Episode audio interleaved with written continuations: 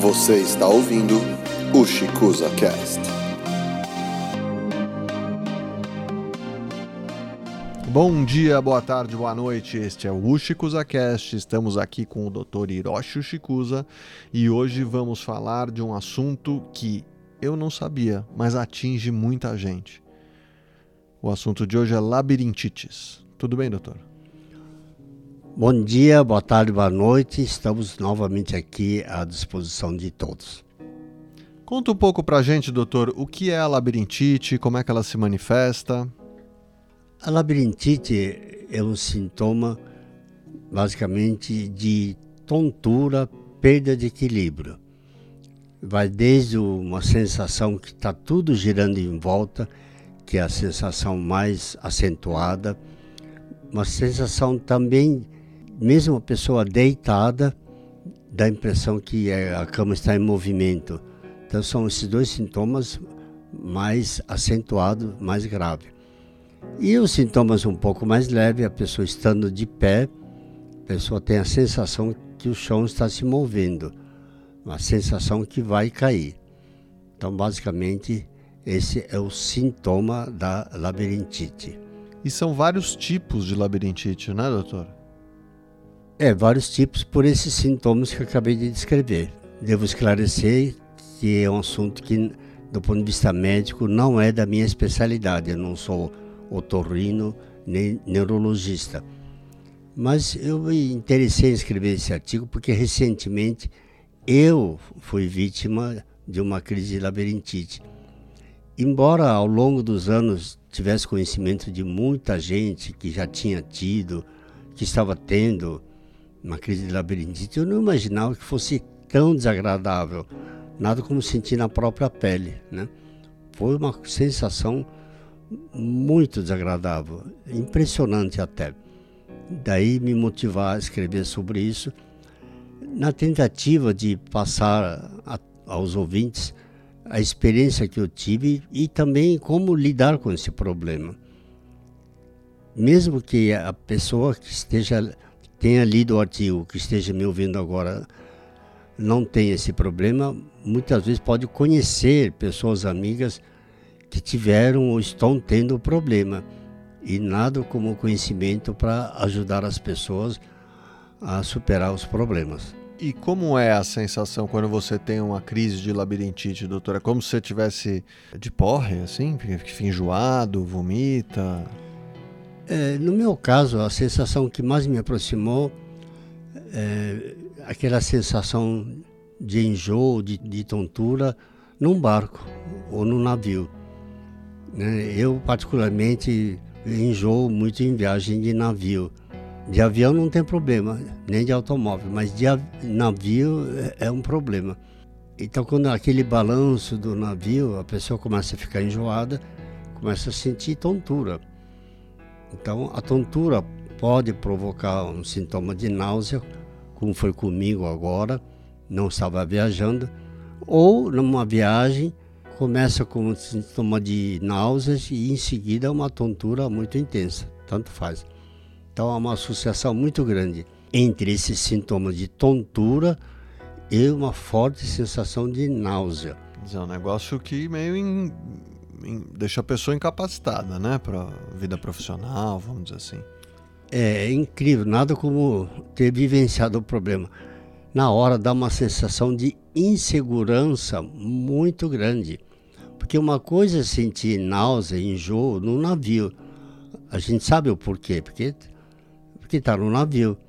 E a gente toma os antieméticos para superar o problema ainda durante a viagem ou na pior das hipóteses, sabe que quando acabar a viagem acabou o problema. Agora, no caso da labirintite, a gente tem uma sensação muito parecida aqui, com os pés no chão, sem estar no navio, sem estar nada balançando. Mas a gente tem a sensação que está balançando. Então, a sensação é realmente é extremamente desagradável e gera uma insegurança muito grande para a gente andar dar alguns passos, precisa estar sempre se apoiando em alguém, se apoiando em alguma coisa, e a sensação que vai cair. Não precisa obrigatoriamente cair. Eu, pessoalmente, felizmente não levei nenhum tombo.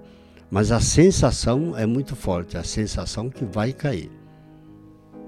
Uma coisa que me impressionou muito no artigo, doutor, é um trecho onde o senhor fala que tem uma pessoa do seu conhecimento que padece dos sintomas de labirintite já há meses e continua levando a rotina normalmente.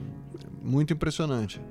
É verdade. Além da experiência que eu passei, logo em seguida, o fato de ter conhecimento, essa pessoa muito conhecida, uma pessoa simples, trabalha num serviço de limpeza de escritório, e que relatou com maior naturalidade que já estava sofrendo dessas tonturas há dois meses. E quando perguntada, disse que não tinha procurado o médico, estava simplesmente esperando passar. Só que já estava assim há dois meses. Então, isso foi uma forte motivação para divulgar esses conhecimentos que eu adquiri através da crise que eu tive na tentativa de ajudar as pessoas mais simples que têm dificuldade de uma, procurar um profissional, procurar um otorrino, um médico especialista, ou um médico, um clínico, mesmo um clínico geral que esteja ah, habituado com esse tipo de problema. Porque se for recorrer a um serviço público, só para marcar uma primeira consulta pode demorar dois meses. Então ela sabendo disso, simplesmente viu que dava para continuar trabalhando com tontura e tudo e estava esperando passar sozinho. E às vezes, sozinho, não passa. Esse é o problema. E qual é a causa da labirintite, doutor? Bom, algumas publicações dizem causa desconhecida, mas na verdade existem várias causas que podem ser atribuídas a, ao aparecimento desse sintoma.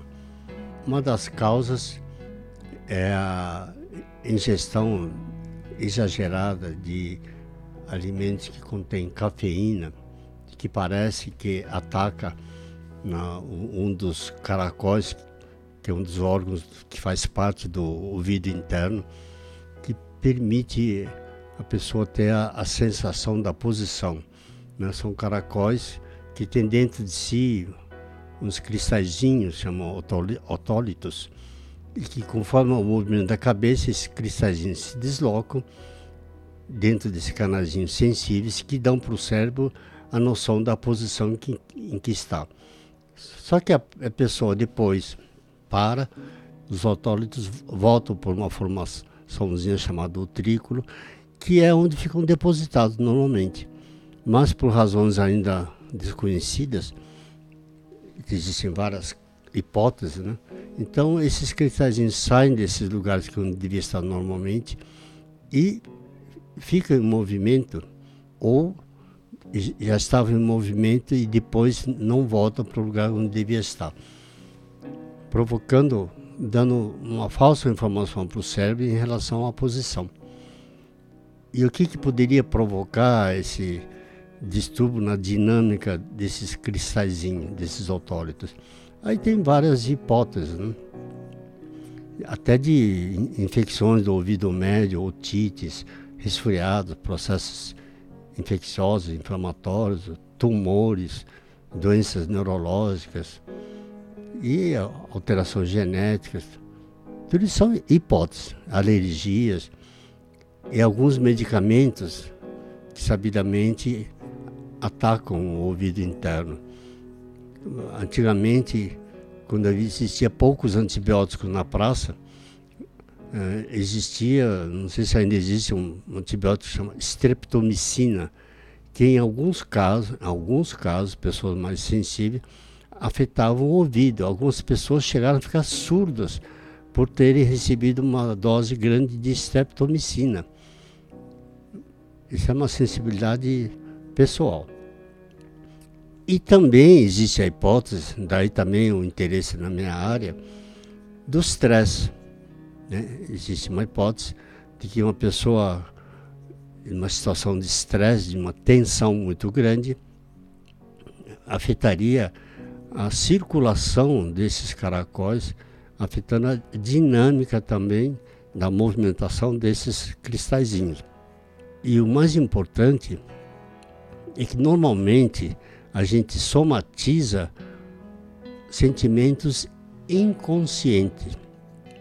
Tem pessoas que são extremamente estressadas, mas a nível consciente, pessoas que vivem sob pressão constante, profissional, não importa qual tipo de pressão, insegurança de ameaças físicas, enfim. Então essas pessoas sofrem com o estresse, com a tensão. Mas como é a nível consciente, está sendo a flor da pele, né? pondo para fora. Agora, o problema é quando a pessoa está estressado, está tenso, a nível inconsciente. Portanto, a própria pessoa não percebe muito, não se dá conta que, está tenso. Que provavelmente é o que aconteceu comigo. Eu não achava que eu estava tenso. Mas depois de passar por um colega, um especialista, analisando todas as outras hipóteses, a conclusão final que chegamos é que provavelmente eu devia estar tenso. Então é muito importante isso. A tendência da gente somatizar são sentimentos inconscientes. Por isso que uma das medidas que também ajudam muito para combater a labirintite é a gente tomar esses calmantes chamados benzodiazepínicos. É? Então, sem querer fazer nenhum comercial, mas um que eu acho muito bom é o Rivotril com comprimidinho sublingual. Porque, como é sublingual, nem precisa um, um copo d'água para tomar. Basta botar um, um, comprimidinho embaixo da língua e em alguns segundos ele já começa a fazer efeito. Né? Então, Mas o ideal é a gente não precisar tomar uma medicação dessa, né, doutor? Sim, o, o, ideal. Mas se tudo fosse ideal, eu teria outra profissão também. Não, não estaria ah, aquela história que desgraça de um, felicidade de outro. Que seria do coveiro se ninguém morresse, não é? É verdade. Mas eu estava pensando aqui enquanto o senhor falava, né? O estresse como causa da labirintite e tal. É, é essa coisa que a gente acaba por conta do estresse acaba somatizando, né? Quer dizer, o estresse vira uma um, um, uma questão física, de saúde até. Me parece, eu estava pensando aqui, isso não pode ser um mecanismo de defesa do nosso corpo. Quer dizer, o sujeito está estressado, ele não está percebendo, ele não para de fazer aquela atividade que está estressando ele. A natureza derruba ele. Então agora você vai ficar de cama que é para ver se relaxa um pouco. Pode ser um mecanismo assim também? Sim, também não. É exatamente isso. Por isso que quando acontece, é sempre muito desagradável. Mas depois que a pessoa uh, cai de cama, tem que procurar um médico, uh, tem que parar aquilo que estava fazendo, só de parar o que já estava fazendo, já está começando a se tratar. Né? É são sinais de alarme. Melhor acender uma luz vermelha do que não acender nada e simplesmente explodir, que também acontece muitas vezes. Né? São os AVCs mais violentos, os infartos. Muitas vezes a primeira manifestação já é fatal. Né? Ou às vezes o cara não respeita as primeiras manifestações, né? Por isso, que, por isso que eu fiquei preocupado com essa tua recomendação do, do Rivotril. Porque, pô, o cara tá lá, no maior estresse, não sei o quê. Em vez de parar e se tratar, toma um negócio, né? Que nem o outro. É, tô super estressado, não sei o quê. Aí ele começa a desenvolver uma úlcera. Aí, em vez de, de tratar a causa, ele toma um remédio pra úlcera. Aí depois ele tem um AVC. E acha que foi a primeira manifestação. Talvez não tenha sido, né? É, é uma questão muito delicada, né? Porque uma coisa é, é necessidade premente, a pessoa precisa trabalhar, precisa ah, retomar suas atividades. Agora, o certo seria, durante a, a, a vigência do tratamento, ou logo em seguida, procurar trabalhar aquilo que levou ao problema. Isso é o ideal. Nós estamos aqui exatamente para chamar a atenção de todos, levar esses conhecimentos. Mas na prática, infelizmente, não é o que acontece. Superado aquele problema, aquele problema aparente, volta tudo como era antes no quartel da Brantes. Então, doutor, esclarece pra gente, nesse caso, qual é o mito e qual é a verdade. Bom, o mito é sempre o, que é aparente, né? Que uma crise de labirintite provoca uma sensação de insegurança muito grande, prejudicando muito as atividades normais da pessoa. A verdade. A verdade é o que não aparece. Então, muitas vezes, a causa pode ser um estresse inconsciente, né? um mal-estar interior que a própria pessoa não estava percebendo. E depois a pessoa vai perceber que não estava bem por dentro com o afloramento da labirintite. É como se fosse um vulcão, né? Tem vulcão que aparentemente estão inativos, mas de repente pode entrar numa erupção.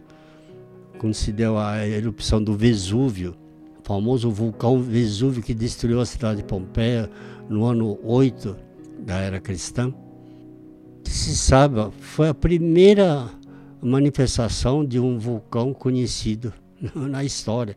Até então, o pessoal não sabia que existia vulcão. Precisou o Vesúvio entrar em erupção, destruir toda uma cidade, para o pessoal ficar sabendo que existia uma coisa chamada vulcão. Hiroshi também é cultura. Gostei dessa informação, doutor. Bom, pessoal, nós vamos ficando por aqui. Até a próxima semana. Até a próxima. Bom dia, boa tarde, boa noite para todos. Você ouviu o Cast.